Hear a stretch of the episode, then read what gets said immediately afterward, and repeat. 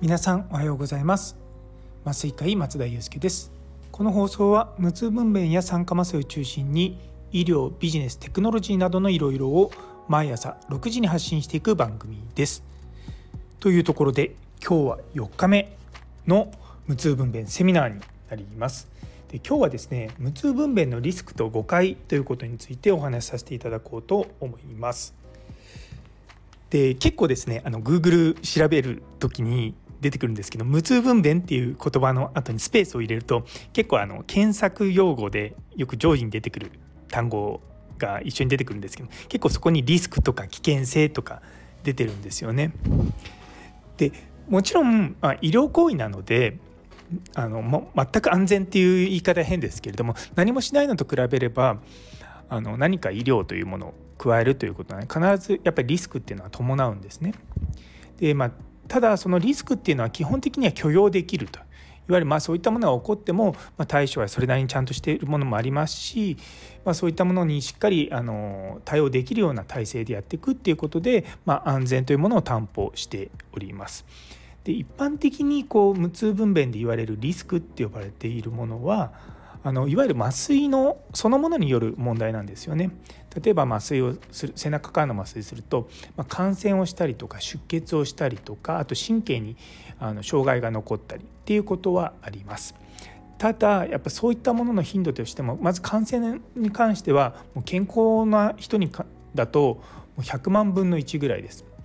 でもちろん感染ですね抗生物質とかで治療できます。で出血っていうのは、まあ、あのあのそこのところに血の塊ができてでそれが、まあ、足の神経のところをですねちょっと圧迫したりとかすることはあります。で原則としてやはり血液がサラサラになるような薬飲まれてたりとか、まあ、あの血液を固める力が弱い方っていうのにはこの背中の無痛分娩っていうのはあまりやらないんですね。なんでそういったところのリスクは限りなく低いです。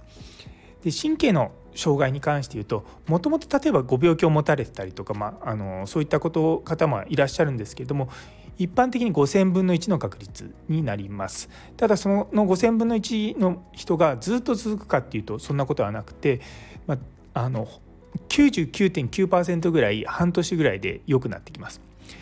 ただネットとかで出てくるその神経障害がずっと残ってますって人が確かにいらっしゃるんですよね。でその人たち私はしっかりあの自分自身で見てないからわからないんですけど結構多くの方が分娩そのもので出てくる神経障害っていうのも実はあるんですね。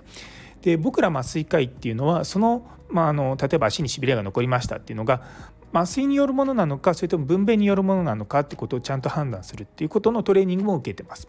で別にそれの原因がどっちであれあの障害が残ってしまうとやっぱり生活に支障があるのでその治療っていうことに関しては適切な例えば脳神経内科の先生とか場合によってペインクリニックとか、まあ、そういったところを紹介させていただいております。でこういったリスクっていうのが一番問題になるのは起こったことに対して気づかないとか起こったのにまあとりあえず仲の良くなりますからって言ってこうお茶を濁すようなことしちゃうってことなんですよね。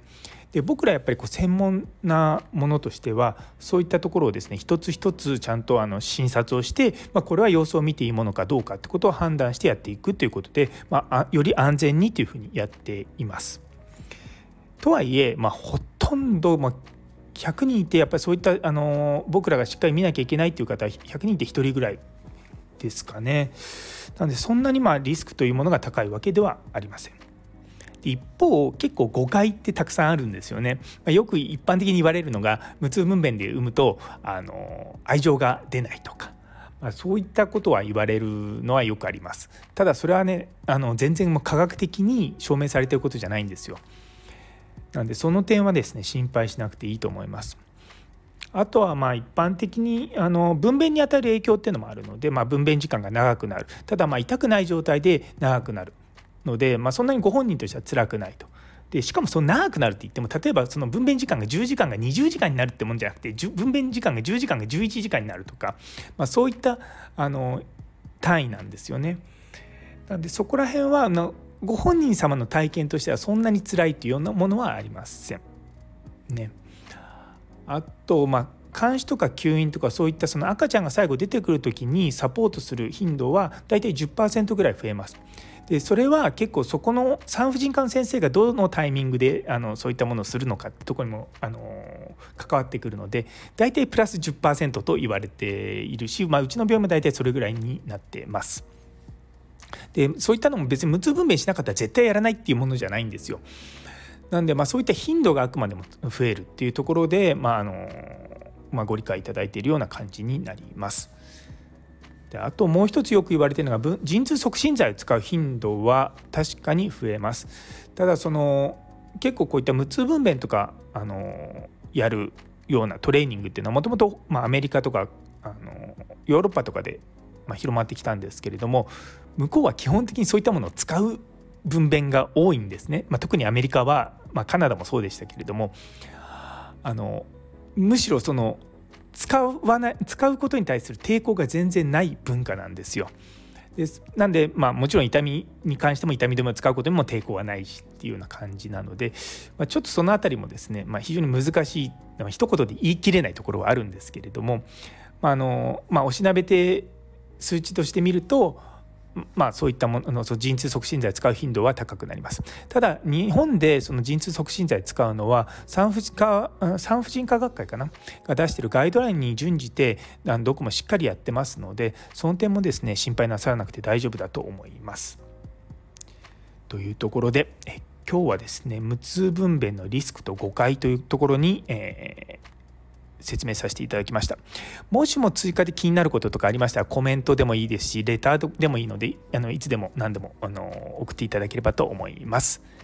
というところで、えー、この放送気に入ってくださったら、えー、コメントやいいねチャンネル登録等々よろしくお願いいたします。というところで、えー、最後まで聞いてくださってありがとうございます。あの何人かの方々がですねこの無痛分娩のセミナーを拡散してくださって本当に助かってます。あの多くの人にですねこういったまあ正しい情報をですねあの届けられればなと思ってやっておりますので是非、えー、今後とも応援のほどよろしくお願いいたします。それではまた明日